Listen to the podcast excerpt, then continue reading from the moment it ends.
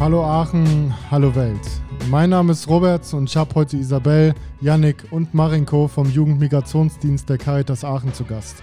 Sie unterstützen junge Menschen mit Migrations- und oder Fluchthintergrund im Alter von 12 bis 27 Jahren durch Beratungs-, Bildungs- und Freizeitangebote.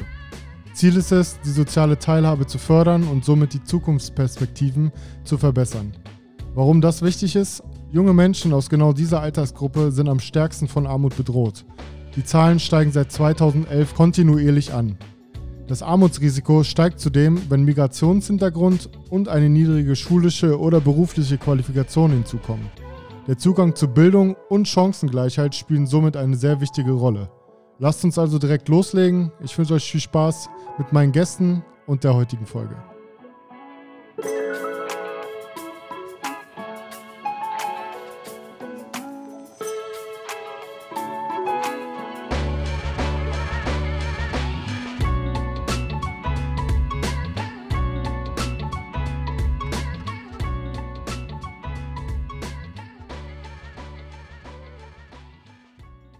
Neuer Tag, neues Glück, neues Kapitel. In dem Fall neue Folge. Heute sind wir in der Scheibenstraße 16. Und zwar sind wir hier beim Jugendmigrationsdienst der Caritas. Und zu Gast sind die Isabel, der Yannick und der Marinko. Erstmal herzlich willkommen. Schön, dass ich da sein darf. Ja, hallo. Ja, hallo. Schön, dass du da bist. so, wir haben uns heute einen sehr warmen Tag ausgesucht. Was man an meinem T-Shirt sieht, habe mich gerade kurz geschämt, aber ich, wie gesagt, zeige mich, wie ich bin. Und das sind halt zwei große Schweißflecken mitten im T-Shirt.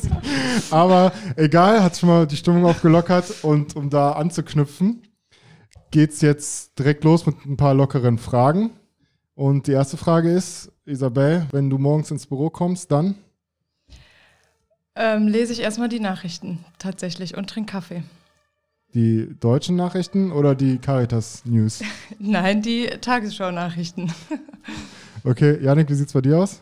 Ich mache ich mach erstmal Kaffee, werde da quatsch dann mit der Isabel so ein bisschen über den Tag, was so ansteht und äh, gehe mich dann auch erstmal an meinen Computer setzen, lese Mails, beantworte Mails.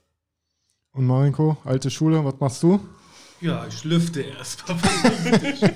Mach erstmal Durchzug, genau, guck, dass äh, wir einen Kaffee kriegen und ja, fange natürlich auch mit den E-Mails an. Bist du direkter Chef von euch beiden eigentlich? Ja, ne? Mhm. Genau. Auch wenn man es dir so frisch gebräunt und jung, wie du noch rüberkommst, sieht man dir gar nicht an, dass du Chef bist, ne? Äh, kann man ja mal ein Kompliment machen jetzt, nachdem ich vorher dich beim Alter falsch eingeschätzt habe. Genau, kommen wir zur nächsten Sache. Äh, Lieblingsort in Aachen, Janik. Lieblingsort in Aachen ist äh, das Frankenberger Viertel wo ich auch wohne. Einerseits, weil es einfach ein total schönes Viertel ist mit vielen Freizeitmöglichkeiten, vielen verschiedenen Menschen und weil halt auch der Weg zur Arbeitsstelle phänomenal kurz ist. Ich kann zehn Minuten zu Fuß gehen und bin hier. Grandios. Ja, wie lange arbeitest du hier schon? Seit zweieinhalb Monaten jetzt. Also ich habe zum 1.4. angefangen. Achso, und wie, wo warst du vorher? Vorher habe ich mein Studium gemacht. An der Kato? Ähm, genau, an der ah, Kato, habe meinen Bachelor gemacht hatte erst nach meinem Abi eine Ausbildung noch als Erzieher gemacht, deswegen war ich ein bisschen später dran, habe dann aber auch relativ schnell festgestellt, nicht mein Berufsfeld, lieber noch eine Schippe drauf, habe dann mein Studium hier gemacht und habe zum 1.4. jetzt hier beim Jugendmigrationsdienst anfangen können. Ja, top. Isabel, wie sieht es bei dir aus? Also Aachen Stadt würde ich sagen der Markt gerne im Ex Extrablatt, ähm, aber ich bin ein Dorf. Im Extrablatt? Ja, ich sitze da Krass. gerne. Aber ich bin ja ein Dorfkind. Also eigentlich ist mein Lieblingsort Fennwegen, wo ich auch wohne. Und ich liebe einfach Dorf, Wald, Felder. Okay, ja. Fennwegen für die, die aus äh, ja. äh, Brand kommen, so wie ich. Das Einzige, was ich mache, ist, dass ich in, äh, dass ich in Walheim einmal die Woche Basketball spiele. Ich glaube, da sehe ich irgendwo ein Schild Fennwegen. Ne? Nach Knolle geht es links genau. irgendwo lang, ne? Ja, genau. Okay, Richtig, ist das schon ja. vor Eifel dann? Nee. Ähm, nö, nicht so wirklich. Also gehört Stolberg, ja zu Stolberg, genau. Ah, okay. okay. kommst du dann immer mit dem Bus? Ähm, jetzt, wo das 9-Euro-Ticket da ist, schon mal, ja. Ansonsten aber eher mit dem Auto tatsächlich. Ja, das heißt, ja. ja, dann bist du aber gar nicht die Zielgruppe, weil du sollst ja eigentlich danach auch dann aufs Ticket umsteigen. Ja, ne? würde ich auch gerne. Mal schauen. Aber ich bin jetzt öfters im Bus gefahren, weil die Verbindung ist eigentlich gut. Bis Fernwegen. Fernwegen. Okay. Gibt die 135. Die fährt bei mir vor der Tür quasi los, bis halt eben hier zur Scheibenstraße. Ach krass. Mhm. Du musst gar nicht umsteigen? Nein. Ah, gut, guter Tipp auch für mich, weil ich überlege immer, wie ich zum Bahnhof manchmal komme und denke mir immer, das ist viel zu umständlich. Dann fahre ich lieber selber, aber Okay, Fanwegen, ne? Place to be also. Auf Soll man sich mal Fall. angucken, ne? Ja, klar. Okay, läuft Ja. da die Fanbahn auch durch? Deswegen heißt es so? Nee, ne? Nee, Okay. nee. Weil man merkt, ich wohne erst seit 2007 hier. Ich kann noch nicht jede Ecke kennen.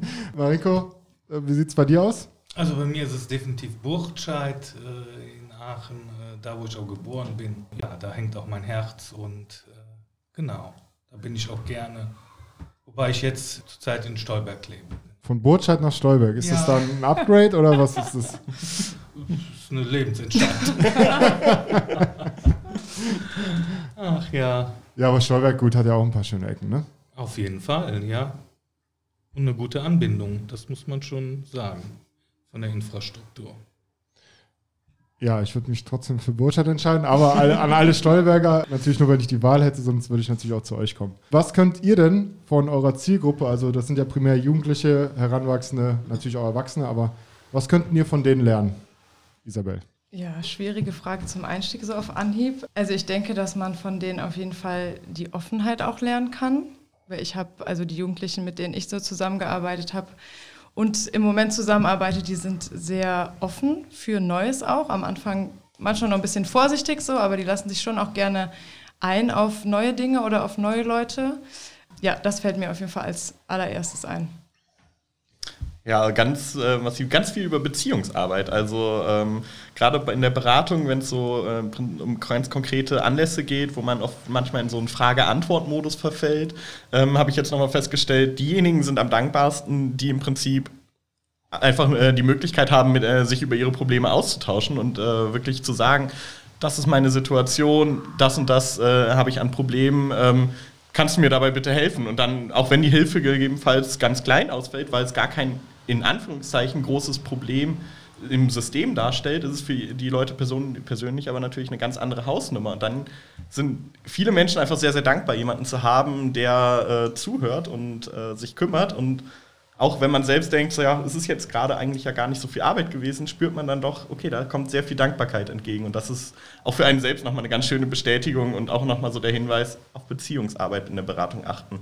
Ja, und zeigt dir auch, dass, ja, dass es gut ist, was du machst, oder? Wenn man was zurückkriegt, ne? Auf jeden und dass Fall. Du, dass du selber was bewirkst. Auf jeden Wie Fall. sieht es bei dir aus? Du bist ja jetzt hier ein, bist schon Urgestein bei der Caritas? Ja, ich bin seit, ich glaube, Dezember 99 dabei. Okay, dann darf man das schon sagen. Aber jetzt nicht nur immer mit Jugendlichen, sondern auch mit Älteren auch schon gearbeitet. Ähm, Ja, ich denke, man kann vieles bei den jungen Leuten, ähm, was so die Gelassenheit und die Offenheit auch für neue Dinge betrifft, auch äh, lernen und mitnehmen. Ja, und das, was Janik auch gesagt hat, das finde ich auch ist ganz wichtig, dass man da auch nochmal eine Bestätigung bekommt. Ne? Dass man äh, Erfolge vor allen Dingen auch sieht mit den Jugendlichen, weil das Gros, was zu uns kommt, ist hochmotiviert, möchte was äh, an der Situation auch verändern in ihrem Leben. Und äh, ja, es ist immer schön zu sehen, wenn es dann so mit bisschen Unterstützung unsererseits dann auch geklappt hat. Und das finde ich immer sehr schön. Und das brauchen wir auch als Sozialarbeit. Ja, und du hast ja auch im Vorgespräch angedeutet, dass du ja auch in Sachen Sprache immer noch was lernst, ne? Dazu von den jungen Leuten. Äh, ob das jetzt immer gut oder schlecht ist, sei mal dahingestellt, aber man entwickelt sich ja, ne?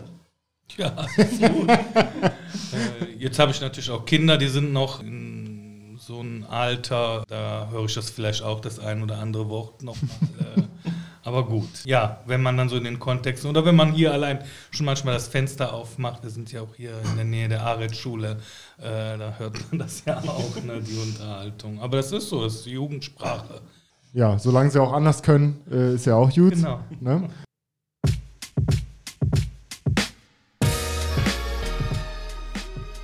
Beim heutigen Lokalsupport dreht sich passend zu Weihnachten alles darum, anderen Menschen ein bisschen Glück zu spenden. Auf www.glück-spenden.de findet ihr eine Vielzahl an Projekten, in diesem Fall der Aachener Caritas, die definitiv unterstützenswert sind. Bei Herkunft, Zukunft kann man mit 100 Euro fünf Zugewanderten einen Dolmetscher zum Arzttermin ermöglichen. Mit 70 Euro könnt ihr Feuervogel unterstützen und einem Kind oder Jugendlichen, welches in einer suchtbelasteten Familie lebt, eine Woche Glück spenden. Kurze Info hierzu. In Aachen sind hiervon ca. 6000 Kinder und Jugendliche betroffen, wobei bei der Hälfte von ihnen Gefahr besteht, selbst suchtkrank zu werden. Oder ihr unterstützt die Palliativpflege. Mit 75 Euro spendet ihr eine Stunde Begleitung für einen sterbenden Menschen und seine Liebsten.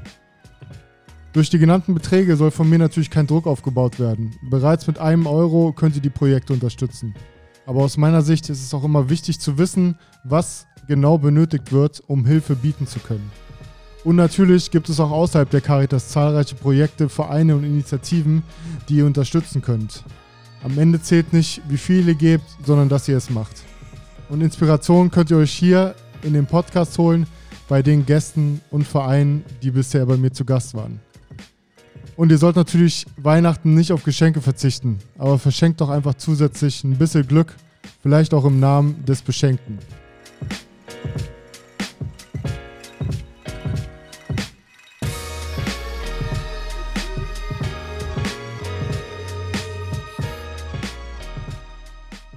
Jetzt, bevor wir eigentlich an einem Punkt, guten Punkt ansetzen, den du gerade erwähnt hast, äh, kommen wir noch zur letzten Frage. Sicherheit oder Risiko? Starten wir direkt wieder mit dir. Sicherheit. Beruflich, privat oder immer? Immer. Ja? Okay, wieso? Hast du Angst vor irgendwas, vor riskanten Sachen oder woran liegt's? Nein, Angst habe ich keine. Also was heißt für dich denn Sicherheit? Was bedeutet das? Ja, kann ich gar nicht so beschreiben jetzt, was ich damit meine. Was war denn das letzte Riskante, was du gemacht hast? Nee. Auch nichts. Nee. Ja. Was Ja, verstehst du denn unter riskant? Nee, ist ja, nee, jeder interpretiert das ja anders, des, deswegen auch die Frage, aber ich bin ja auch eher ein Sicherheitstyp und ich scheue mich immer davor, irgendwie dann doch mal gewisse Sachen einzugehen. Also riskant war für mich zum Beispiel, äh, was heißt riskant, aber ich sah es schon als riskant an, dass ich jetzt einen Verein gründe, wo ich dann auch wieder neue Verantwortung habe und so und auch wenn ich das da zwar zu 150 Prozent hinterstehe, ist das auch so ein bisschen Risiko, weil ich natürlich sehr viel investiere an Zeit und an ja, Kraft auch und an Energie. Und deswegen war das für mich schon eine Überwindung, sich das überhaupt zu trauen, auch wenn es eine gute Sache ist, für mich auch und mich das weiterbringt. Aber das war ein sehr großer Schritt für mich, weil ich mir immer wieder gedacht habe, nee, dann lieber doch nicht, was ist, wenn es nicht klappt oder so. Ne? Und das ist für mich zum Beispiel jetzt schon ein Risiko gewesen, wo andere sagen würden, jo, mach doch einfach und teste mal. Mhm. Ne? Aber hat ja auch was mit Sicherheit zu tun, wenn du seit 99 ähm, beim gleichen Arbeitgeber bist. Ne? Also muss ja auch der Arbeitgeber für dich was richtig gemacht haben. Ne? Ja, das finde ich auch. Ja, ich habe ja auch unterschiedliche Bereiche auch äh, schon hier gemacht bei der Caritas und äh, ja, wenn das auch Sicherheit ist, ja. Ja, Janik, wie sieht es bei dir aus? Ja, auch eher Sicherheit.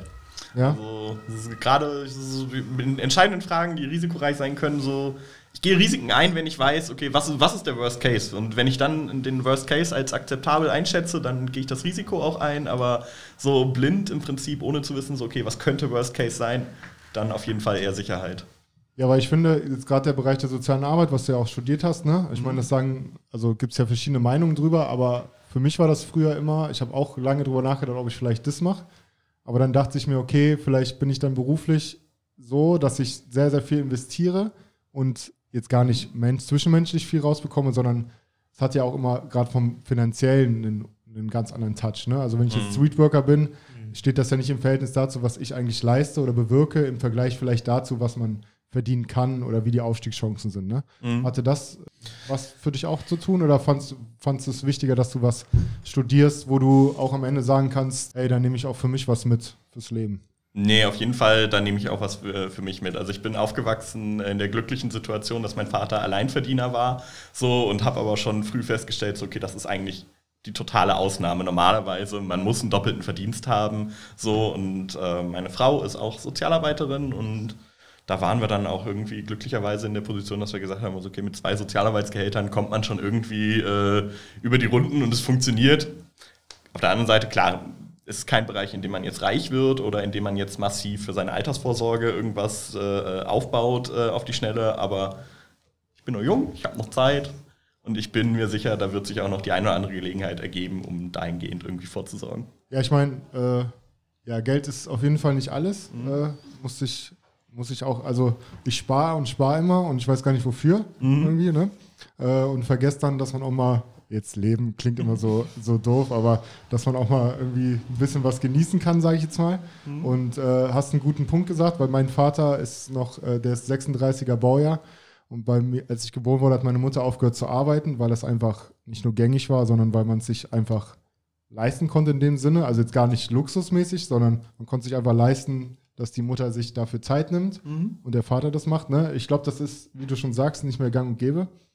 ist auch ein Geschenk, weiß man erst später vielleicht ein bisschen zu schätzen, auch Ja. vielleicht erst, wenn man so wie du jetzt oder wie ich jetzt auch durch die Nebentätigkeiten äh, mit Leuten in Kontakt kommt, bei denen es nicht so ist. Ne? Mhm. Und ja, deswegen kann ich auch nachvollziehen, diesen, diesen sicheren Part. Und Easy, wie sieht es bei dir aus? Äh, weder noch. Also ich, es fällt mir schwer, mich jetzt festzulegen. Also ich bin ja niemand, der voll Risiko geht, aber ich bin auch niemand, der voll Sicherheit macht. Also irgendwie so ein Zwischending. Ändert sich das ja auch im Laufe Ja, eines das kann, ja, Und auf jeden Fall, kann ich glaub, sein. Wenn man ja. Kinder hat, ist das nochmal anders, als äh, wenn man alleinstehend oder ja, später in einer anderen Phase ist. Ja. Ja, es ändert sich auf jeden Fall, ja. Also ich habe mich auch bewusst für einen sicheren Beruf entschieden. Natürlich in erster Linie habe ich mich dafür entschieden, weil ich das, weil ich selber dachte, okay, dann kann ich einen gewissen Teil zu was beitragen und irgendwie auch was besser machen. Weil ich war jetzt in jungen Jahren jetzt auch kein, das war jetzt nicht mein Traumberuf und ich war auch jetzt kein Polizeifan, würde ich jetzt mal sagen. Aber das sage ich auch immer bei, bei Jugendlichen in Kontrollen, wenn es sie so stört, wie der ein oder andere ist, dann mach's halt besser, indem du es vielleicht selber machst oder ja, zumindest mal drüber nachdenkst. Ne? Also ja, ist kein schlechter Beruf, wie gesagt. Ich habe vorhin schon gesagt, ich würde ihn nicht mehr zu 100% weiterempfehlen, aber das merkt man auch erst, wenn man da ist. Und um jetzt mal den Bogen zu euch zu spannen, also der Jugendmigrationsdienst sind circa, du hast vorhin über was mit 600 gesagt, ich habe jetzt 500 gesehen, dass es 500 Jugendmigrationsdienste bundesweit gibt. Genau. Und ihr unterstützt junge Menschen mit Migrationshintergrund zwischen 12 und 27 durch Beratungs-, Bildungs- und Freizeitangebote. Und ja, schöne, schöne Beschreibung hier, langfristige individuelle Begleitung Jugendlicher ne, auf ihrem schulischen und beruflichen Weg. Und ihr seid jetzt quasi als, in dem Fall als Träger der Caritas hier für Aachen, der Ableger. Das heißt jetzt nicht alle 500 in ganz Deutschland sind nur von der Caritas, das ist ja verschieden. Und genau, ihr macht eine spezifisch bezogene sozialpädagogische Begleitung und macht Beratungsangebote. Aber was ich gesehen habe, und das ist ja auch ein wichtiger Punkt, natürlich nicht nur für die Jugendlichen und Kinder, sondern auch für deren Eltern, ne? weil bei denen muss ja auch ein Umdenken stattfinden. Also, weil die es ja selber nicht anders kennen, ne? Marinko, du wirst es wissen, deine Eltern, ist genauso wie bei meinem Schwiegervater, die sind ganz, ist ja nicht negativ, ganz einfache Leute gewesen. Da ging es darum, arbeiten, um das und das zu machen. Ne? Ich glaube, bei meinen Eltern war es noch ähnlich, aber das ändert sich ja alles. Also wie würdet ihr denn jetzt jemanden, könnt ihr gerne gemeinsam machen oder ihr, ihr wählt jetzt unter euch mal einen aus? Ich glaube, das fällt vielleicht auf dich. ähm, wie würdest du jetzt jemanden, früher haben wir das Elevator Pitch gemacht, aber wir machen jetzt einfach mal so, du stehst im, aktuell wegen dem 9-Euro-Ticket, stehst im Bus von Fenn wegen nach Aachen Ost und da steht einer neben dir und sagt sich, hey, die sieht ja so sympathisch aus, die macht bestimmt was Soziales. Und dann sagst du, ja, stimmt. Und zwar mache ich was. Also. also ich bin ja auch Teil des Jugendmigrationsdienstes. Und innerhalb des Jugendmigrationsdienstes mache ich aber noch mal ein bisschen was anderes quasi. Und zwar bin ich im Bundesprogramm Respect Coaches, hat den wunderschönen Titel Respect Coaches. Das heißt, ich arbeite da mit einer Kollegin zusammen. Ähm, sie ist zuständig für die Schulen in der Städteregion Aachen und ich bin zuständig für die Schulen in der Stadt Aachen. Und äh, die Zielgruppe ist natürlich dieselbe wie JMD Beratung, sage ich mal. Das heißt, wir arbeiten an weiterführenden und berufsbildenden Schulen. Und dann äh, sage ich nämlich immer zu den Themen alles, was im entferntesten mit Demokratie zu tun hat. So, das heißt, wir gehen halt eben in die Schulen. Wir haben feste Kooperationsschulen und mit denen ja, arbeiten wir dann mit den Jugendlichen. Das heißt, wir planen, organisieren und führen auch selber Workshops oder Projekte, Trainings durch. Das Ganze ist vom Familienministerium gefördert. Ähm, Und wir haben halt eben auch ein gewisses Budget jeder, wodurch wir externe ähm, ExpertInnen und TrainerInnen halt eben dazu holen können. Weil klar, meine Kollegin und ich können jetzt natürlich nicht alle Themen abdecken. Ja, das ist so die allerkürzte Kurzfassung. Ja, finde ich gut. Auch ohne Fachbegriffe, das ist immer wichtig bei neuen Leuten. Da ist ja so. Und also, so wie du es gerade erzählst, denke ich mir, boah, cool, die hat den Job, den ich irgendwie vielleicht gern hätte oder mal gern eingeschlagen hätte. Klingt auf jeden Fall sehr gut. Und ja, da schwebt mir schon die eine oder andere Sache im Kopf. Also echt cool, glaube ich. Ja, ich glaube, da macht es. Spaß, Ja. zur Arbeit zu gehen. Wenn wir jetzt schon bei dem Thema sind, ihr habt ja eine spezielle Zielgruppe und gerade Bildungsgerechtigkeit, Chancengerechtigkeit rückt immer mehr in den Vordergrund. Politisch gesehen ist es immer ein gern, gern gesehenes Thema. Ob dann am Ende auch was gemacht wird oder genug gemacht wird, ist ja dann wieder ein ganz, steht auf einem ganz anderen Papier. Aber jetzt für Leute, die immer gern Statistiken oder Prozente mal haben, 36 Prozent aller Kinder in Deutschland haben einen Migrationshintergrund. Finde ich schon mal krass, ne? Kann ja alles sein, ne? Die Bösen unter uns denken jetzt wieder, ja, alles wegen Merkel, aber das hat ja schon in den 70ern, 60ern angefangen. Und es bereichert uns ja auch. Und dazu gehört dann noch, dass Kinder mit Migrationshintergrund, und zwar 33 Prozent, sind häufiger armutsgefährdet als Kinder ohne Migrationshintergrund. Ne? Was denkt ihr, weil ihr kriegt das ja hier im Alltag mit, gibt keine Musterlösung dafür? Oder wie spiegelt sich, jetzt sage ich mal, so ein Prozentsatz, weil ich finde es schon krass, dass jedes Dritte damit befasst ist. Auf der anderen Seite ist es, sage ich mal, jedes Achte, Neunte, immer noch zu viel, ganz klar. Aber wie kriegt ihr das in eure Beratung? Weil es kommt ja keiner her und sagt, hey, ich wachse in Armut auf, bitte helft mir, sondern die kommen ja als Kind oder Jugendlicher empfindest du es ja ganz anders. Wie kriegst du das mit und wie gehst du damit um, Janik? Also ein ganz, äh, ganz äh, viel wirkt sich aus ähm, einfach über Aufenthaltstitel. Also jemand, der eine Duldung hat, kann arbeiten, muss aber nicht arbeiten dürfen. Also das ist auch, äh, auch da hat das Ausländeramt die Möglichkeit zu sagen, so nee, du darfst nicht arbeiten. Und da ist halt schon dann auch klar so, okay, ohne Arbeit ist, wird, man in die, wird man in der Armutsschiene bleiben. Aber auch wenn man dann äh, äh, mit einer Duldung arbeiten darf, ist es halt ganz oft, dass gesagt wird, so ja, okay, eine Duldung, die läuft jetzt ein Jahr, in dem ein Jahr, ich mache jetzt keine Ausbildung oder irgendwas, was Zeit braucht, so, um mich auf den besser verdienenden Arbeitsmarkt vorzubereiten, sondern ich mache jetzt das, wozu ich gerade die Möglichkeit habe.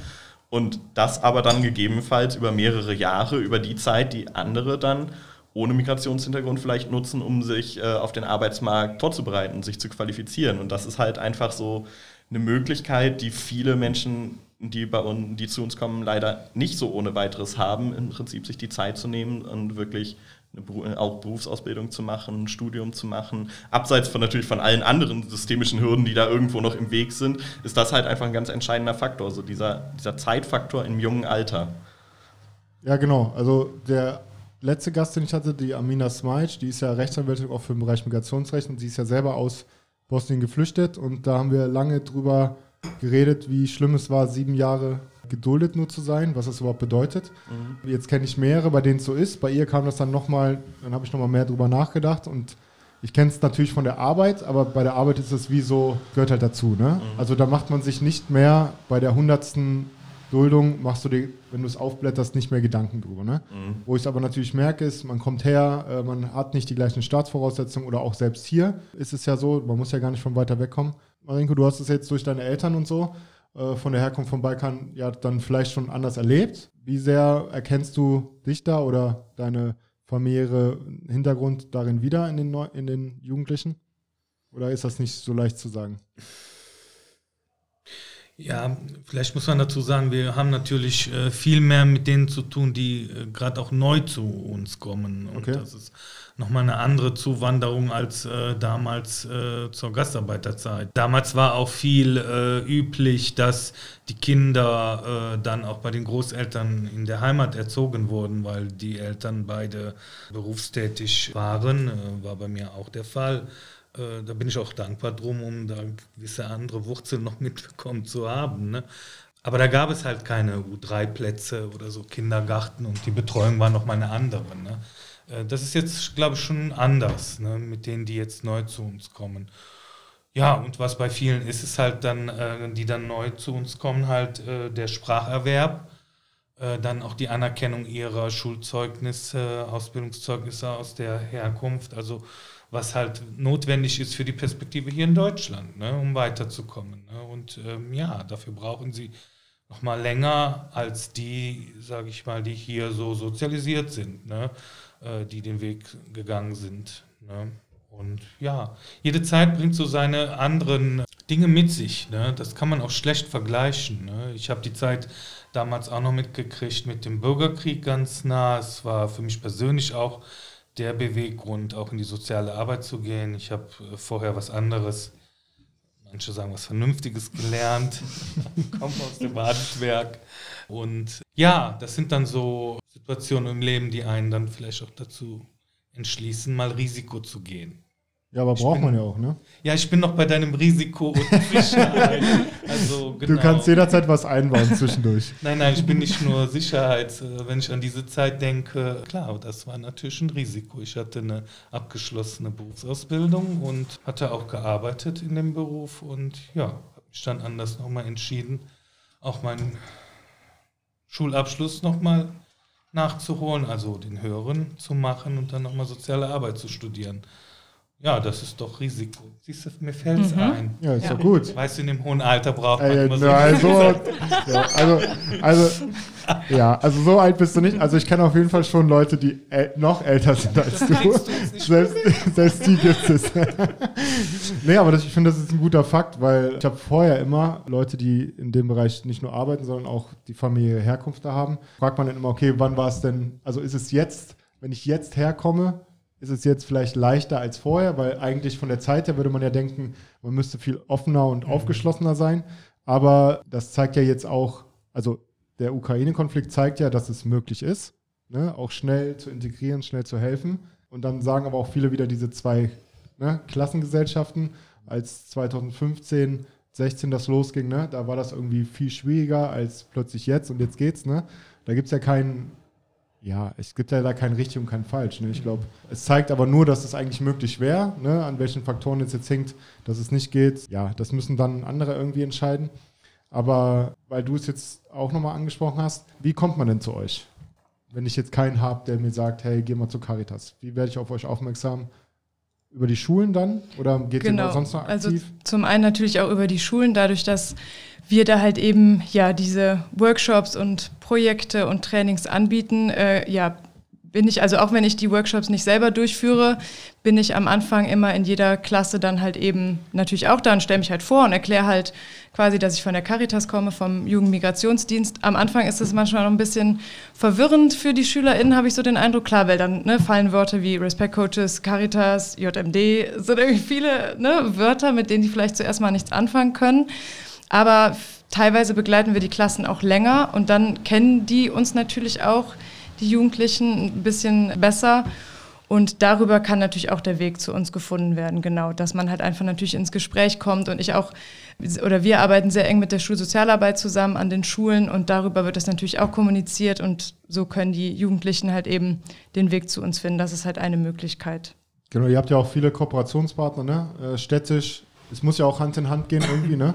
Aber also was für mich jetzt wichtig ist, ich glaube, das habe ich richtig verstanden, ihr seid ja trotzdem immer noch für euch. Ne? Das heißt, ihr seid zwar, ihr habt zwar Kooperationspartner, aber ihr seid jetzt nicht offizieller Ableger der Arbeitsagentur oder sowas. Ne? Ihr seid nur ein zusätzliches Angebot, oder? Auf das die zurückgreifen können, Genau. dass es halt nicht so als Maßnahme klingt. Ne? Nein, so, genau. hey, wir kennen da jetzt die Caritas, geht mal dahin, dass der Jugendliche dann nicht denkt, jo, aber wenn ich jetzt dahin gehe, dann erfahren die vom Arbeitsamt das, was ich hier sage, ne? sondern ihr seid schon ja autark dann in dem Sinne, ne? Ja. selbstständig für euch. Genau, das finde ich einen guten Aspekt, weil ich meine, da müsst ihr ja ansetzen. Ne? Ist ja eure Zielgruppe in der Schule und da hören sie vielleicht noch zumindest zu, weil sie da sein müssen. Ne? Äh, ist ja hinterher, wenn man so freie Angebote hat, ist ja dann auch immer schwierig, wie kriege ich die Leute erstmal darauf. Und ich glaube, letztendlich lebt ihr ja auch von den Erfahrungen, ne? wenn bei euch mal jemand war, der, bei dem es gut geklappt hat. Genau. Ne? Aber den Punkt, den ich vorhin angedeutet habe, wie wichtig ist das auch, die Eltern abzuholen? Es erleichtert natürlich erstmal alles so. Es kommt, halt immer so ein bisschen drauf an. Ich persönlich hatte jetzt keine Beratung, wo äh, ich tatsächlich in äh, großen Kontakt mit den Eltern stand, so, weil ähm, die Jugendlichen oder jungen Erwachsenen, die zu mir kamen, waren in erster Linie dann schon so weit, dass die ähm, selbst organisiert ihre Zukunftsplanung angegangen sind. Also es gab viel ähm, Richtung Berufsausbildung, welche Möglichkeiten habe ich da, wie muss ich mich vorbereiten und dann halt aber auch viele alleinstehende junge Männer, die ähm, in Fragen ihres Aufenthalts bei mir waren. Ich schätze es immer sehr, wenn Familie mit an Bord ist, so, weil man dann halt auch weiß, ah, okay, da ist ein Rückhalt für, die, äh, für den jungen Menschen im Hintergrund noch. Und manche Sachen im System sind einfach schwierig und überfordernd. Also äh, Auseinandersetzungen mit dem Jobcenter oder dem Ausländeramt sind, die können halt einfach kraftraubend sein, die können auch äh, zwischendurch deprimierend sein. Dann ist es gut zu wissen, ah, okay, da ist noch jemand im Hintergrund, der vielleicht so eine Situation dann auch einfach auffangen kann. Weil das sind Dinge, die können wir als äh, Berater hier vor Ort dann nicht immer leisten. So, wir sind halt darauf angewiesen, dass die Menschen zu uns kommen mit ihren äh, Belangen und ähm, wenn wir irgendwie in einer Situation sind, wo wir keine, keinen Kontakt jetzt gerade haben, dann ist es schön zu wissen, okay, da ist aber jemand, der äh, kann gegebenenfalls noch mit auffangen oder vielleicht auch noch mal motivieren nach dem Motto, so, okay, geh doch noch mal hin, melde dich doch noch mal. Das ist auf jeden Fall eine Ressource, die viele dann mitbringen. Ja, ich glaube, man muss auch auf lange Sicht die Eltern abholen. Also jetzt in meiner Fortbildung war immer das Beispiel der Stadt Essen dass du im Süden Essens viele Gymnasien hattest, mhm. aber weniger Jugendliche. Mhm. Und im, äh, im Norden hattest du sehr viele Hauptschulen und einen Großteil auch an Hartz-IV-Haushalten. Und da haben dann einfach die Eltern, die dann auch ja, einen nicht akademischen Hintergrund hatten, dann auch eher, also gar nicht, also sie wussten es ja auch einfach nicht besser, ist ja auch gar nicht mhm. abwertend gemeint, aber die haben dann halt auch eher gesagt, nee, bevor du jetzt 45 Minuten mit dem Bus zum Gymnasium fährst, da ging es ja auch mhm. gar nicht um, da hast du eine bessere Bildung oder sowas. Es ging ja nur darum, das Praktische. Dann gehst du lieber jetzt hier fünf Minuten zu Fuß und mhm. bist halt dann in der Hauptschule erstmal. Und das kriege ich halt auch in Gesprächen oft mit, dass auch oft ein finanzieller Aspekt da ist. Ne? Und dafür auch nochmal, also finde ich eine erschreckende Quote, dass 15 Prozent der Erwachsenen mit Eltern ohne Abitur erreichen nur ein abgeschlossenes Hochschulstudium. Ne? Also 15 mhm. von 100. Man hat ja da auch diese mhm. 70er-Quote. Ich glaube, das ist dieses 77 Prozent derer, die aus akademischen Haushalten kommen, greifen ein Studium auf. 23 Prozent der Nicht-Akademiker mhm. im Gegenteil. Ne? Und der Hauptgrund, das lerne ich auch, also quasi jetzt im, im echten Leben kennen, also 80 Prozent entscheiden sich gegen ein Studium, weil sie schnell Geld verdienen wollen. Und immer noch 70 sagen, sie haben halt keinen Bezug dazu zum Studium, sei es mhm. durch die Eltern, ne? so wie bei dir, oder auch wie, ja gut, bei mir, klar, mein Vater war studiert, klar, da hatte ich so ein bisschen dieses, oh, da muss ich das auch machen. Aber ich kenne genug Leute, wo das so ist, wo die beide Elternteile einfach harte Arbeiter sind mit normalen mhm. Berufen, ne? Einfach, genau, meine Schwiegermutter jetzt Pflege, Klinikum aus dem Bereich, ne? Oder mein Schwiegervater aus dem Baubereich, ne, was ja für Balkanesen ganz gängig ist, ne, dass die da mal sind. Und wie schwer ist es denn dann für so einen, für jemanden, der dann kommt, auch aus einem anderen Land, zu sagen, hey, was habe ich hier überhaupt für Möglichkeiten, was kann ich überhaupt ergreifen? Also ich finde es immer nochmal auch eine Herausforderung, dieses System zu verstehen, wenn wir jetzt bei mhm. Schule sind. Äh, das ist oft dann auch unsere Aufgabe, nochmal gerade den Eltern es zu erklären. Ich meine, das äh, verstehen vielleicht auch viele Deutsche nicht.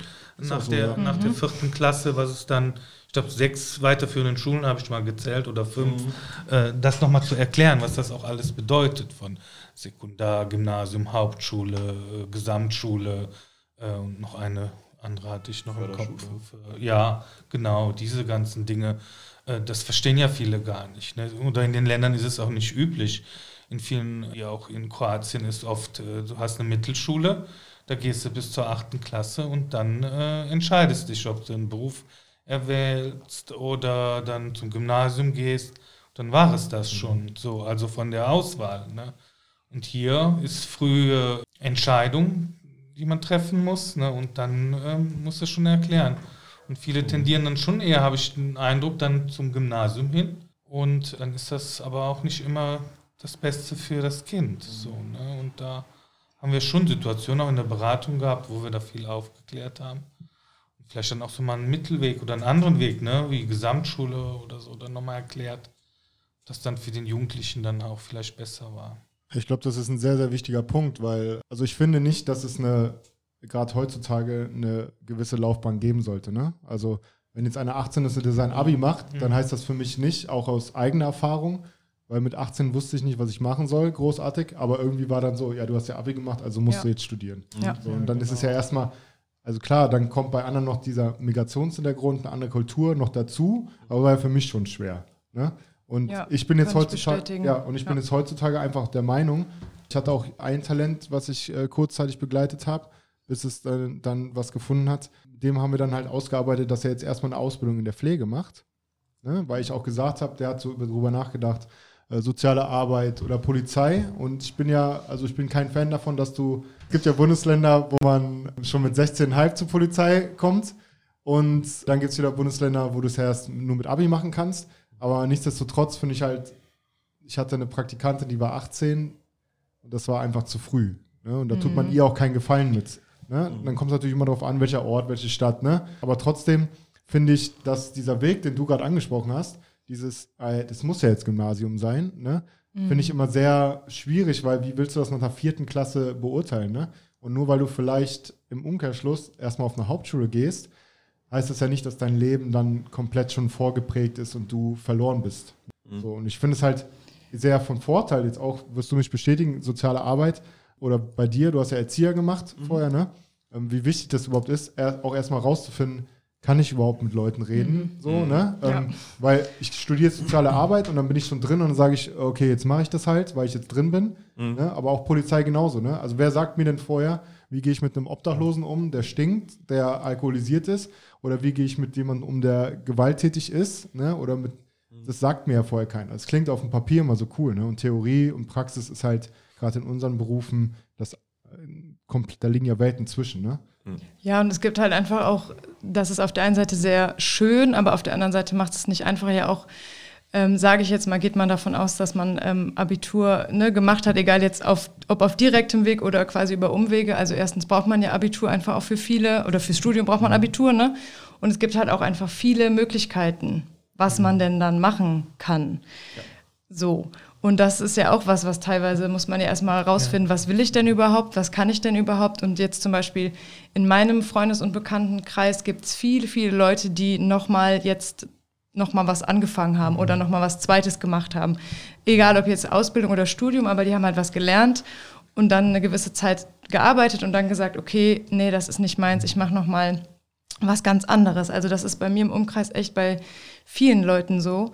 Und ich habe es auch so erlebt, dass so ein bisschen dieses, also ich war auch auf dem Gymnasium und ich hatte jetzt nicht das, das beste Abitur und das war dann auch so, oh, was machst du denn jetzt? Jetzt willst du ja studieren und das Abitur ist nicht so gut. Oh, oh, so. Mhm. Ähm, ja, hatte ja trotzdem geklappt. Genau, genau. ähm, ja, und ich finde halt auch, es muss halt, man muss auch davon wegkommen, so diesen, ja, so dieses, man, man geht zur Schule, da muss man auf jeden Fall Abitur machen und dann auf jeden Fall auch studieren. So. Also man sollte ja auch einfach das finden, was einem Spaß macht. Und auch nochmal, jetzt wenn ich beim Gymnasium bleibe, es ist ja auch immer noch so, also ich arbeite auch mit einem Gymnasium zusammen, ähm, da gibt's halt dann ein zweiwöchiges Praktikum. Und das ist halt natürlich einfach nicht viel. Da kann man dann einmal ein bisschen reinschnuppern und macht dann irgendwie sein Abi zwei Jahre mhm. später und dann steht man vor der großen Frage, was mache ich jetzt mit meinem Leben? Und die Frage kann halt sehr überfordernd sein und ja. Ja, ich finde auch in dem Land hier so großartig, dass man immer wieder auch da nochmal neu einsteigen kann, nochmal neu starten kann. Ähm, ähm, den Eindruck habe ich jetzt, wenn ich im Urlaub oder so bin und wenn ich mir das mal dann erzählen lasse, nicht so, dass das in den anderen Ländern so durchlässt oder so, durchaus möglich auch ist. Ne? Und das äh, äh sage ich oft in der Beratung. Ne? Ich erkläre dann immer äh, oder frage dann immer, was die denn denken, bis wie lange man in Deutschland arbeiten muss, bis man in Rente gehen kann. So, das ist immer so ein mhm. schönes Bild, um die Zeitspanne nochmal zu zeigen. Ne? Wenn Sie dann so 67 sehen, ist ja noch viel Zeit. Ne? Also es ist nie mhm. verkehrt, da nochmal eine Ausbildung ja. Ja. zu machen, eine Dreijährige, die ja wirklich sehr gut ist, hier auch organisiert in Deutschland und dann Geld verdient und ja, schon auch für die Rente dann noch spart, ne, solche Dinge. Ja. Also das finde ich immer so großartig und das muss aber äh, erklärt und äh, den Leuten dann nochmal gezeigt werden, weil ich erlebe oftmals so, so, so diesen Zeitdruck, ich muss jetzt schnell, schnell, mhm. ich muss jetzt so schnell wie möglich Deutsch mhm. lernen, ich muss so schnell wie möglich eine Ausbildung machen oder mein Abitur machen, aber es gibt ja mehrere Wege. Ja, und da auch, das hatten wir auch im Vorgespräch kurz, Thema Schublade, das ist ja, also ich nehme das zumindest auch immer noch so wahr, das Gymnasium ist so die beste Schulform und alles andere ist halt, äh, ja, nicht so gut. Ne? Jetzt mal, ähm, Hauptschule ist sowieso nicht so angesehen in Deutschland. Also ich erlebe das immer noch so, dass das halt immer noch die Schulform ist, die am wenigsten gern gesehen wird. Und da finde ich, ähm, ist auf jeden Fall auch noch Luft nach oben. Also da muss man auch irgendwie weg von kommen, so, ne? Ja, aber ich, ja, natürlich steht und fällt alles mit Lehrern. Ne? Also ähm, jede Schule, ja, ist ja so, ne? Ja. jede Schule hat ja. gute Lehrer, hat schlechte Lehrer. Das ist ja schon mal ein Faktor. Und aber gerade auch dieses, dieses Nichtwissen. Ne? Also, äh, und finde ich gut, dass du das gesagt hast, weil das merke ich bei mir selber, aber auch im, im engsten Freundeskreis. Jeder überlegt jetzt nochmal, war es das jetzt mit 35 oder also gar nicht jetzt kompletten Cut und was anderes machen, aber viele gucken einfach, na, ich teste mich mal aus und in den alten Beruf zurück kann ich halt immer. Gut, geht bei mir leider schwer, wenn ich einmal raus bin, habe ich ein, zwei Jahre, wo ich in der Zeit wieder zurück kann. Aber Ja, ich finde, und das zeigt sich ja auch, bei euch kann man sich ja auch so engagieren. Man muss ja nicht bei der Caritas arbeiten, um hier bei euch bei dem, beim JMD irgendwie zu unterstützen. Ne? Was gibt es denn da noch für Bereiche, auch gerade für interessierte Ehrenamtliche? Äh, gibt es da bei euch Möglichkeiten hier für Praktikas oder ist es dann nur bezogen auf Kato, äh, wenn ich studiere, dass ich dann hier mal reinschnupper? Ja, in der Regel haben wir halt die Praktikanten äh, von der Kato hier, äh, die dann äh, sich das hier anschauen. Aber es gibt auch unterschiedliche, auch Schülerpraktikanten nehmen wir auch regelmäßig äh, hier an. Und ja, ich hatte ja vor zwei Wochen noch eine Schülerpraktikantin genau. hier von St. Ursula, dem städtischen Gymnasium. Und das ist dann halt auch immer nochmal schön zu sehen, ah, okay, auch junge Menschen, die jetzt noch vor Schulabschluss und allem stehen, haben Interesse an der Arbeit und haben auch eine, so, so ein soziales Gespür und können sich eindenken in das System. Und das ist dann auch schön zu sehen, dass man auch Menschen dann vielleicht nochmal potenziell als eigenen Nachwuchs nochmal begeistern kann oder halt auch generell. Ich habe auch Klienten, äh, die in der Beratung waren und sagten, also ich möchte gerne irgendwie was Sinnvolles mit meiner Zeit machen. Ich sitze die ganze Zeit nur im Übergangswohnheim, so, wo dem man dann sagen kann, so ja, guck mal, hier gibt es eine Möglichkeit, mach doch ehrenamtlich, dein Englisch ist total gut, wir haben hier ein Café, da, kannst ja. du, äh, da kannst du mit jungen Leuten in Kontakt treten und vielleicht so ein bisschen erzählen, wie so hier dein Einstieg ins System war. Und das sind dann halt auch schöne Möglichkeiten, für viele Leute persönlich dann halt auch noch mal ein bisschen was weitergeben zu können und nicht eben einfach rumzusitzen, sondern ihre Zeit auch zu nutzen. Ja, und ich glaube, das ist ja auch gerade für eure Arbeit wichtig. Klar, du hast jetzt kroatisch Hintergrund, ne? Ihr beide hattet eine, also genauso wie ich, einfach das Glück irgendwie, ne? Äh, eine gewisse Startvoraussetzung zu haben. Merkt ihr denn da auch einen Konflikt, wenn Leute zu euch kommen, so nach dem Motto, ihr könnt das doch beide gar nicht nachvollziehen oder, ne? Also gar nicht vom Fachlichen her. Mhm. Ne, natürlich äh, musst du nicht, also ist ja klar, du musst nicht geflüchtet sein, um in dem Flüchtungsbereich arbeiten zu können. Ne? Das Fachliche ist ja die eine Sache. Aber merkt ihr das dann auch, wie wichtig das dann ist, wenn ich jetzt natürlich einmal auch Beispiele habe, wo es geklappt hat und die sich dann sogar noch engagieren und zeigen, hey, das ist ein cooler Laden hier oder auch im Café, ne? Äh, macht das ruhig. Da lebt man ja dann von. Oder so oft ist mir das persönlich nicht begegnet, aber passiert schon mal, ja. Ähm, das ist ja auch, auch so Thema Vorurteile, die hat man ja einfach immer oder man steckt einfach Leute in Schubladen, ne? das gehört ja auch irgendwie dazu, um einfach irgendwie sich zu sortieren quasi. Und ja, also ist mir schon auch teilweise begegnet. Ja, und ich gehe einfach dann ins Gespräch darüber. Also klar, ich habe jetzt persönlich keinen Migrationshintergrund, aber ich sage jetzt mal, ich habe auch schon einiges erlebt im Leben, was ja vielleicht auch äh, oder mich zu der Person gemacht hat, die ich halt einfach bin so, ne? Und auch da ja, gehe ich einfach ins Gespräch mit den, mit den Menschen, ne? um halt einfach, ja, auch dann wieder, ich finde find ich ja auch wieder interessant, woher das dann zum Beispiel kommt, dass jemand dann sagt, ja, du kannst gar nicht verstehen, du hast keinen Migrationshintergrund oder was auch immer oder du warst auf dem Gymnasium und so, ne? Und gleichzeitig ist es schon auch so, dass ich in meinem Freundeskreis ja viele Menschen habe, die auch über, über Umwege irgendwie, also die halt nicht wie ich auf dem Gymnasium waren und direkt Abitur gemacht haben, sondern die auch ja, Umwege gegangen sind. So kann man es eigentlich ähm, zusammenfassen. Und das sind natürlich auch teilweise Leute, die ich, wenn es darum geht, um Schulabschluss, die ich auch schon mal als Beispiel quasi dann einfach nehme. Ne? So, ja. Ich glaube, ja, man muss ja auch als Beispiel irgendwie vorangehen. Ne? Also, mhm. ähm, und dieses beidseitige Vorurteile, das, also man erwischt sich ja immer dabei, dass es, es ist immer sehr leicht, die Schuld auch auf andere irgendwie zu schieben, ne? Oder dann zu sagen, ja, du kannst das nicht wissen, du bist ja Deutsche oder bist ja hier aufgewachsen.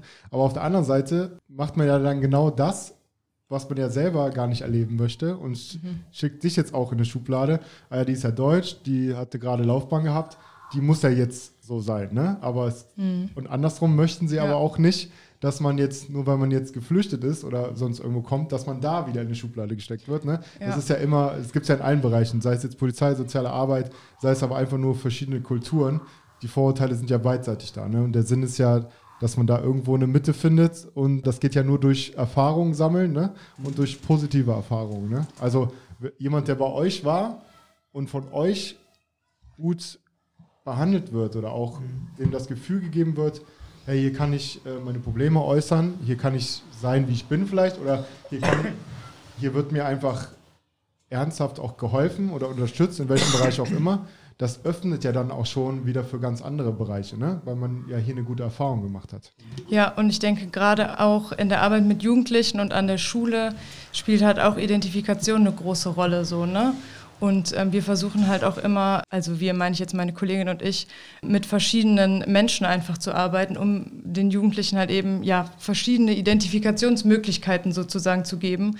Und ich denke, dass ich mich mit, also ja, dass man sich mit Personen identifizieren kann, auch wenn die vielleicht nicht so wie ich, weiß ich nicht, einen Migrationshintergrund haben oder so wie ich genauso alt sind wie ich. Also ne, das ist ja nicht immer das Einzige, was eine Rolle spielt, wenn man sich irgendwie mit einer Person identifizieren will. So, das erfolgt ja über ganz viele verschiedene Ebenen. Ne? Ja, genau. Habe ich auch, als wir jetzt als Verein unseren ersten Infotag hatten. Es waren schon sieben Jugendliche. Es ist schon, es waren, es waren nicht mehr, nicht weniger Jugendliche als Vereinsmitglieder an dem Tag da. Das Sehr ist jetzt gut. schon mal ein Fortschritt. Aber da hast du halt auch gemerkt, dass die einerseits dachte ich natürlich, boah, was wollen die Ü30-Jährigen hier so, ne? Und äh, dann war vielleicht bei dem einen schon, ah ja, okay, der könnte aus meiner Richtung kommen.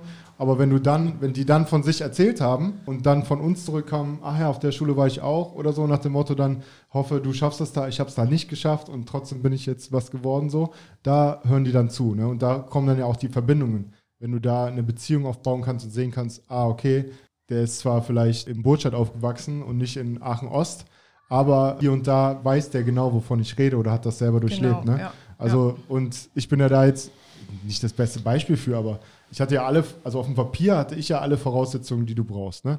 Vater Ingenieur, ne? guter Haushalt, hat nie an irgendwie den wichtigen Sachen gefehlt. Aber auf der anderen Seite haben meine Eltern mir halt auch immer, da gab es keinen Luxus und so, ne? Also klar gab es immer Essen und alles, aber das war jetzt nie so, wir sind entweder an die Nordsee gefahren oder nach Bayern. Ne? Wir sind jetzt nicht dreimal im Jahr in Urlaub geflogen, weil die gewisse Werte hatten, auch sparen, ne? auch ein bisschen das Wert zu schätzen, was man hat. Und dann war ich aber damit überfordert, ne? weil dann hieß es, mhm. oh, ich muss jetzt Studium machen eigentlich, weil was soll ich sonst machen? Dann hat das Studium nicht geklappt. Dann hat der erste Versuch bei der Polizei war nicht so erfolgreich äh, in einem anderen Bundesland.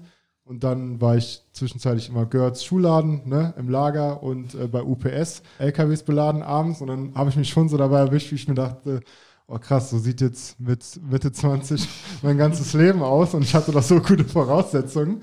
So, und dann bin ich natürlich dann durch Glück wieder zur Polizei, aber jetzt auch nach zehn Jahren bin ich halt auch wieder an einem Punkt, wo ich sage, vielleicht mal umstrukturieren und Geld ist nicht alles, sondern das mhm. persönliche Glück ist irgendwie mehr. So, ne? Und auch ja. dieses, was glaube ich bei euch dann so ist, bin ich neidisch, ja, doch schon ein guter Begriff, dass man halt auch einfach sieht, dass das, was man macht, was bewirkt einfach. Ja, und das ist leider bei mir bis zu einem gewissen Punkt nicht mehr der Fall. Also klar, hilft man da mal wem und dann bedankt sich die alte Oma, ist ja auch alles gut, ne? Aber ich, man sieht ja nicht mehr das Ergebnis und bei euch sieht man das ja, bei euch sieht man den Fortschritt, ne? Die kommen als gewisses Projekt vielleicht auch, ne? Und dann gehen die als fertiges Ergebnis, so kann ja auch sein, ne? Oder? Man ja, sieht ja den Entwicklungsprozess da viel besser ja. und den Fortschritt. Ja. Das sieht man ja bei mir zum Beispiel in der hauptberuflichen Arbeit mhm. gar nicht. Mhm. Ja. Was gibt euch denn diese Arbeit? Also, wie geht ihr nach Hause? Jeder hat mal einen schlechten Tag, ganz klar.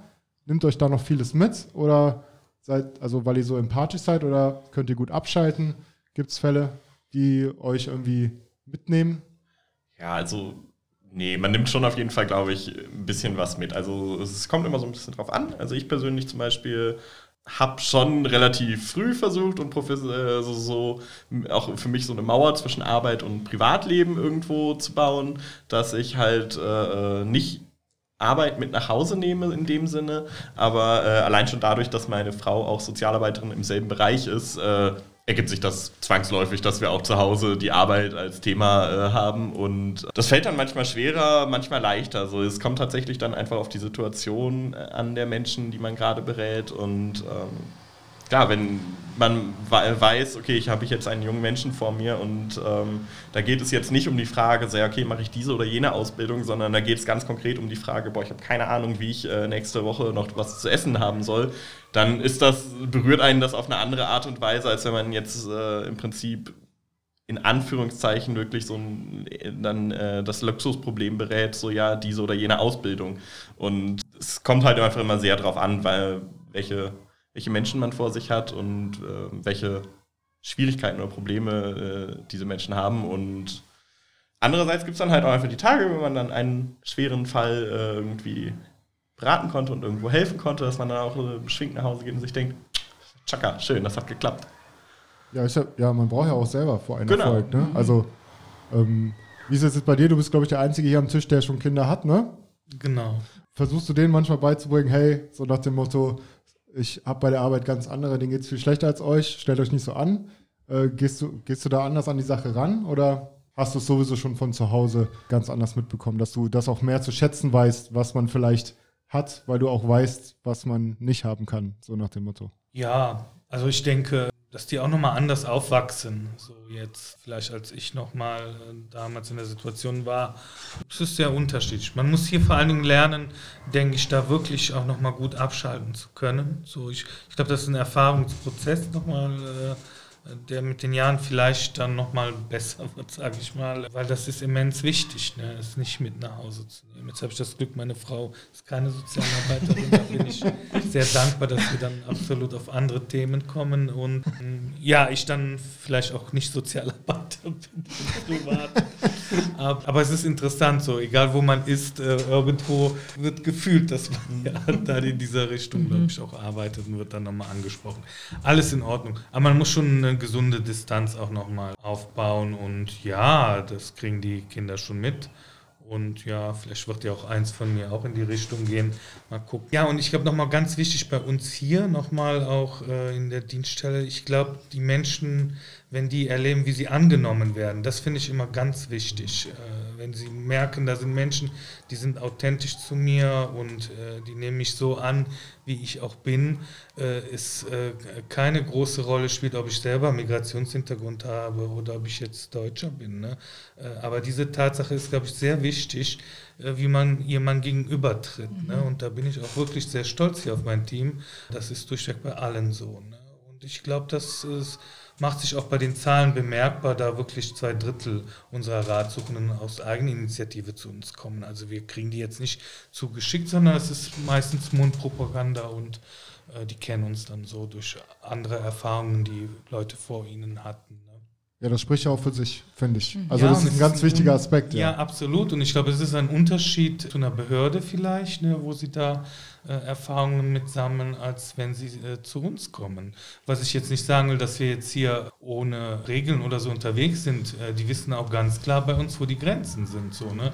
Und das ist jetzt nicht am Migrationshintergrund festzuhalten. Ne? Da sprechen wir auch Hausverbot an oder sagen sehr deutlich, wo hier Stopp ist oder was man hier auch im Land nicht machen kann. Ne? Ich glaube, das ist wichtig. Ich glaube, diese authentisch, wenn du authentisch den Leuten gegenüber bist und den klar machst, wir halt in unserer Situation, wie die Möglichkeiten hier sind, dass das schon viel wert ist. Ne? Und vielleicht haben wir dann auch keine Lösung für die Leute, ne? aber. Sie gehen ja. mindestens mit keinem schlechten Gefühl hier genau. raus.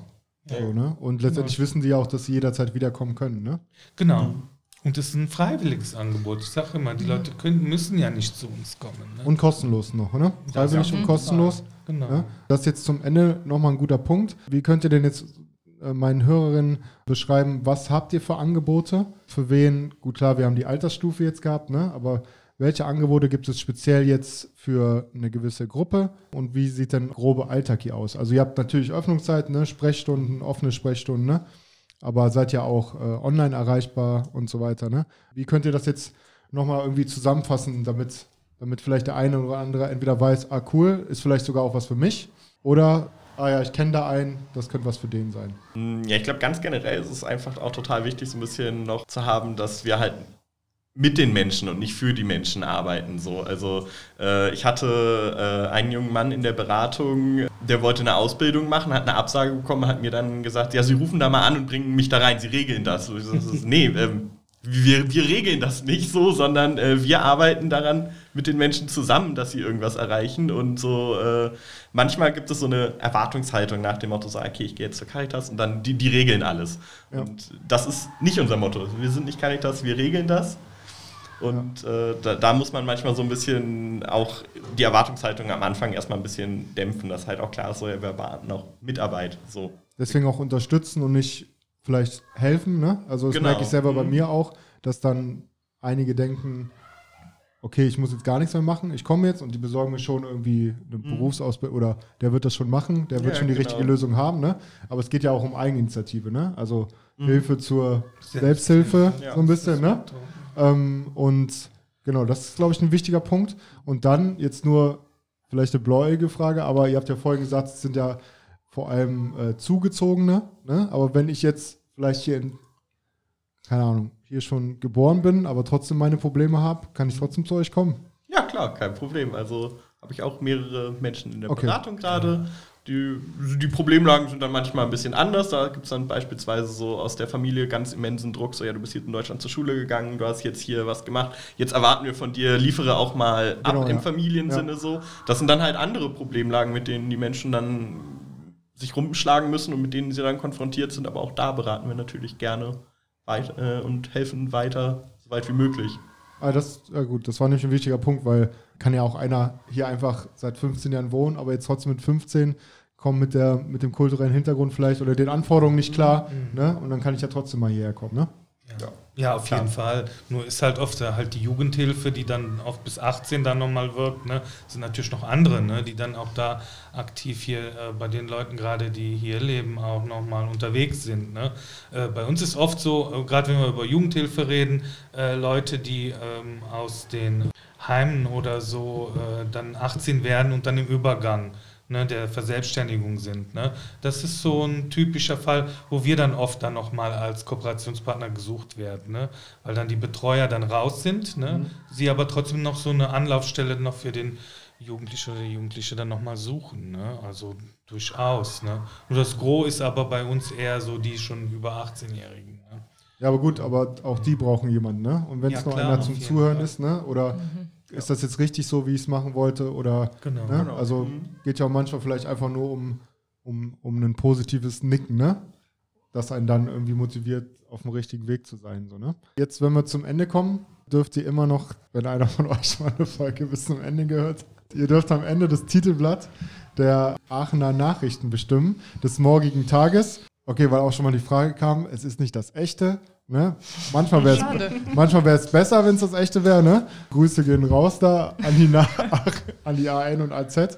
Also, was soll da drauf von euch? Nicht nur von der, vom JMD. Was sollen die Leute morgen bei Slimovic und Espresso lesen über euch, eure Arbeit? Was wäre euch wichtig, was man da für den, vielleicht, um in den Tag zu starten, als Good to Know mitnimmt? Ihr habt Zeit zum Überlegen. Das ist schon mal sehr gut. Aber mir fällt tatsächlich ausnahmsweise direkt was ein. Oh, okay. Ähm, meine Mission ist ja immer so ein bisschen Jugendliche zu sehen. Also das ist so, was ja irgendwie mir ganz, ganz wichtig ist, in die Welt zu posaunen, sage ich mal, dass es einfach wichtig ist, Jugendliche zu sehen und ernst zu nehmen in ihren Themen und auch, was Marinko eben, gesa eben gesagt hat, halt einfach authentisch zu sein. Ich denke, das ist ganz, ganz wichtig. Und ich erlebe das halt auch in der Arbeit, dass es oft ganz, ganz wichtig ist, ja, da zu sein, zuzuhören, was du auch eben gesagt hast, für die äh, jungen Leute Ansprechperson zu sein. Und manchmal reicht es auch, sage ich mal, eine potenzielle Ansprechperson zu sein, so nach dem Motto, okay, wenn was ist, kannst du mich ansprechen. Manchmal wird das jetzt ähm, vielleicht auch gar nicht in Anspruch genommen, aber so dieses jugendliche Sehen und in ihren Themen einfach ernst nehmen, weil ich schon ja da einfach einen großen Bedarf sehe, auch jetzt gerade nach natürlich zwei Jahren Corona ne, und all das, was einfach in der Welt passiert und Jugendliche, es klingt immer so, ja, so dahergesagt, aber sind auch die Zukunft von morgen. Und ich finde es halt einfach super wichtig, dass uns das halt einfach bewusst ist und dass, ähm, ja, Ja, ich finde, als Respektcoach äh, geht es ja nicht nur darum, wie lernen die Jugendlichen äh, andere zu respektieren, sondern auch, wie äh, gehe ich damit um oder wie, wie wird mir Respekt entgegengebracht und wie gehe ich damit um. Ne? Also dieses gesehen werden, ne? ich auch, ich habe auch eine Stimme oder ich habe auch eine Berechtigung. Klar muss ich mich einfügen, mich benehmen in der in, der, in, der Demokrat, in einem demokratischen, demokratischen Staat oder in einer, ich habe gewisse Gesetze oder Rechte, an die ich mich halten muss, Richtlinien in der Schule, ne, im Zwischenmenschlichen. Aber es geht ja auch darum, dass auch ich was verdiene, so, ne? So ein bisschen genau, das ja. auch mitzugeben. Ne? Was, also was verdienst du als Jugendlicher überhaupt, wie man mit dir umgeht? Genau, so, ne? und wie kann ich auch einfach selbst wirken, so, ne? Also Thema Selbstwirksamkeit und Selbstwert. Und ich sehe es schon irgendwie so als Aufgabe von, ich sage jetzt mal, uns Erwachsenen und natürlich auch vor allem als Aufgabe als Erwachsener in dem Bereich soziale Arbeit oder Lehrkraft ähm, ne, und so weiter, da halt einfach ähm, ja, die Themen einfach anzugehen mit den Jugendlichen. Ja. Ja, was gibt's von dir, Janik? Also wenn es eine Titelseite für die Aachener Nachrichten sein sollte, dann tatsächlich einfach äh, eine Collage von Menschen, mit denen wir erfolgreich zusammenarbeiten konnten, denen wir erfolgreich irgendwie weiterhelfen konnten, die einfach ihre Erfahrungen auch mal berichten, weil einerseits ist es, glaube ich, eine ideale Werbung und Werbung ist nie schlecht. Und andererseits ist es aber, glaube ich, auch für viele Menschen nochmal dann eine Herabsenken, gegebenenfalls der Hemmschwelle, äh, sich Hilfe zu suchen und auch Hilfe zu erfragen. Also wir haben ganz oft Menschen, die kommen mit ähm, Dokumenten, da steht eine Frist drauf und die Frist läuft in zwei Tagen ab. Da sind die Möglichkeiten der Hilfe begrenzter, als wenn jemand kommt und die Frist läuft noch zwei Monate und man denkt, tschakka, okay, wir haben alle Möglichkeiten, entspannt, wir kriegen das hin. So, und ähm, ich glaube, so, so das Herabsenken einer Hemmschwelle, Hilfe zu erfragen, Hilfe anzunehmen, ist immer eine gute Sache. Und dann, glaube ich, wäre so eine Titelseite mit positiv Eindrücken und Positivgeschichten schon eine gute Sache für viele Menschen, nicht nur für uns als Werbung. Okay, und Marinko, ein Resümee nach 23 Jahren. Was oh gibt's Gott, da? Beruflich nicht. Ich hatte eben spontan, vielleicht ist das auch das immer das Beste, was man dann im Kopf hat. Äh, auf der Titelseite wäre so Alemannia Aachen wieder in der ersten Liga und der Jugendmigrationsdienst ist dabei. Irgendwie, du hast, siehst ja, wir hatten ja auch mal äh, was mit Alemannia zusammen gemacht. Ne? Ähm, ja, sowas würde ich mir schon wünschen für die Titelseite. Ja, ist ja auch ein lokaler, äh, regionaler Zusammenhalt dann, ne? Also ja, und ich finde, Fußball verbindet ja schon, ne? Und man sieht ja auch an unserer Nationalmannschaft hier in Deutschland, ne? Dass da durchweg auch Integration auch gut gelingen kann. Ne? Und, und ich glaube, wir brauchen einfach Vorbilder ne? in verschiedenen Bereichen, aber mhm. äh, da sieht man sie halt äh, offensichtlicher mehr. Ne? Ja, und auf dem Feld oder im Fitnessstudio sind halt alle gleich, ne? Da steht der Gut, da steht jetzt vielleicht nicht der Nazi, ich hoffe, der steht dann nirgends. Aber da stehen ja dann vielleicht auch Leute nebeneinander, die vielleicht dann. Nimm mal das Beispiel, da steht vielleicht der Bulle neben dem Aachener Ultra oder Hooligan, die sich draußen nicht verstehen würden. Aber der lässt mich dann beim Unterstützen und Spotten doch nicht im Stich, weil er ja nicht, ja, weil im Studio sind sie alle gleich. Ne? Deswegen, das verbindet ja auch, Sport verbindet. Ne? Absolut. Von daher, da gibt es keine Hürden, finde ich, oder keine, keine Grenzen bei sowas. Und ähm, wenn das dann der, der, Sympathieträger ist durch die Alemannia, ist ja jedem geholfen am Ende. Ne? Genau. Genau. Ja, ist auch ein gutes Schlusswort. Wie war es denn für euch? Hat es euch gefallen? Ja, auf jeden Fall. Sind wir ja. jetzt hier oh, raus, oder was? das, ja, das war's jetzt. Also die Folge geht jetzt zum Ende hin, weil ihr müsst ja entweder in Feierabend oder noch was arbeiten. Ich will euch da jetzt Studio. ja gut, okay, siehst du. Deswegen bin ich erstmal sehr dankbar für eure Zeit, dass ihr überhaupt Interesse daran hattet. Ne? Ich sehe das nicht als selbstverständlich an, wenn da so ein, irgend so ein Dude was anfragt mit irgendeinem Projekt. Und auch wenn man sich, wie wir schon rausgefunden haben, über Ecken äh, der ein oder andere sich das dann irgendwie verknüpft. Aber ja, hat mich gefreut. Erstmal Respekt für eure Arbeit. Ich finde das eine sehr, sehr wichtige und das ist auch nicht nur so dahingesagt. Äh, habe ich auch ernst gemeint, als ich dir gesagt habe, klingt nach einem Traumberuf, den du da hast, mhm. Isabel. Von daher würde ich mich freuen. Vielleicht gibt es ja für mich hier mal einen Praktikumsplatz. Dann mache ich mir zwei Wochen Urlaub und gucke mir das mal an. Mal von der anderen Seite, auch von der fachlichen Seite. Das ist ja auch ein Bereich, den, da muss man auch ein bisschen drin gearbeitet haben, um das um das auch überhaupt verstehen zu können. Ne? Was heißt das Aufenthaltstitel und so weiter. Ne? Da kannst du nicht einfach sagen, ja, okay, mache ich mal. Ne? Da gehört ja ein bisschen was dazu. Und ansonsten, wo findet man euch? Scheibenstraße 16. Dann seid ihr aber noch Alsdorf, Stolberg irgendwo noch, ne? Weiß genau, Stolberg, Alsdorf, aber hier sind wir maßgeblich mit dem ganzen Team nochmal vor Ort. Genau, und an welchen Schulen findet man dich, Isabel? Derzeit am Geschwister-Scholl-Gymnasium ah. und an der Luise-Hensel-Realschule. Und meine Kollegin ist am Berufskolleg Nord, Herzogenrath, beziehungsweise Herzogenrath-Alsdorf. Ja. Okay, also Ausschau halten. Gibt es da dann Flyer oder so, dass ihr kommt? Oder wie sieht es aus? Ja, wir haben ja feste Kooperationsschulen. Das heißt, wir arbeiten halt immer eng und fest mit Schulen zusammen. Und wir sind ja da natürlich auch ein bisschen, ja, müssen einfach gucken, wie unsere Kapazitäten ausreichen. Aber grundsätzlich, äh, wenn das jetzt jemand hören sollte, der Interesse hat und an der Schule tätig ist, gerne immer melden. Ja. Ja, sehr cool. Und Janik, wie erwischt man dich? Auch hier in der Scheibenstraße, immer gerne auch per E-Mail. Ich finde E-Mail-Kommunikation immer ganz entspannt und die steht auch im Internet. Und wir haben natürlich noch eine Facebook-Seite. Ne? ja, die heißt, auch kurz wie heißt die denn? Die heißt äh, Herkunft Zukunft. Das betrifft jetzt nicht nur den JMD, sondern das ist halt eine Facebook-Seite für den gesamten Fachdienst Integration Migration. Aber da posten wir natürlich auch über JMD relevante Themen. Ja, ja sehr cool. Also, jetzt liegt es an euch, die die zuhören. Entweder kennt ihr jemanden, der Unterstützung braucht oder ihr seid selber. Ne? Der Ball ist jetzt bei euch Jetzt müsst ihr mal kurz aktiv werden und dann klappt das ja schon gemeinsam. Von daher vielen Dank für eure Zeit und an alle anderen, ihr müsst das natürlich fleißig rumerzählen und abonnieren, damit so Leute wie Marinko, Janik und Isabel das Gehör bekommen, den sie verdient haben und die Arbeit ein bisschen auch in den Mittelpunkt gerückt wird, weil wenn es euch nicht gibt, wer macht's dann? Ne? Und da läuft ja im Hintergrund sehr, sehr viel, was man jetzt als Normalo-Bürger irgendwie gar nicht beachtet. Ne? Man denkt ja, das wird schon alles so seinen Lauf nehmen, da steckt nicht viel hinter. Und ich glaube, es kam rüber, dass hier drei tolle, authentische Menschen sitzen, mit denen man auch mal reden kann. Und Kaffee geht's auch. Vielleicht solltet ihr nur nicht kommen, wenn es so warm ist, weil es ist, schon, es ist schon ein bisschen warm. Aber ja, wenn keine Aufnahme läuft, kann man auch das Fenster aufmachen. Von daher äh, passt auf euch auf, bleibt gesund und bis bald. Ciao. Ciao. Ciao.